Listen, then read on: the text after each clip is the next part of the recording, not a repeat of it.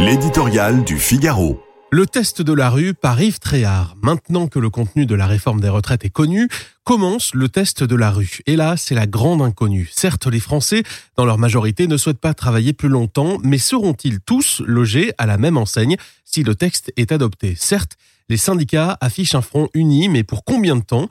Certes, la contestation est réelle, mais sera-t-elle canalisée ou présentera-t-elle un visage protéiforme du type gilet jaune?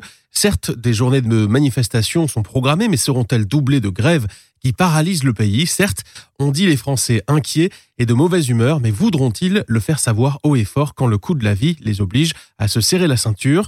Les interrogations sont multiples. En guise de boussole, le pouvoir exécutif qui marche sur des œufs peut se référer à deux précédents.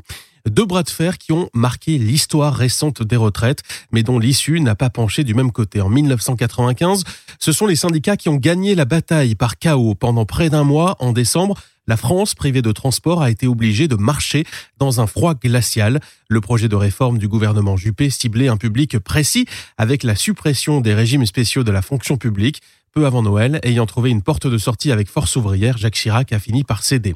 15 ans plus tard, en 2010, c'est le pouvoir exécutif emmené par Nicolas Sarkozy qui l'emporte, cette fois au point. Les manifestations se multiplient, 14 en quelques mois, parfois de plus d'un million de personnes, mais le pays n'est pas bloqué et les forces de l'ordre sont employées pour libérer les raffineries de pétrole. Le mouvement s'essouffle et la réforme qui concerne tout le monde et épargne les régimes spéciaux finit par passer. Par la philosophie de son projet, son état d'esprit et sa détermination, Emmanuel Macron semble aujourd'hui plus proche de Nicolas Sarkozy que de Jacques Chirac. À lui de jouer pour que la fin de l'histoire soit aussi comparable.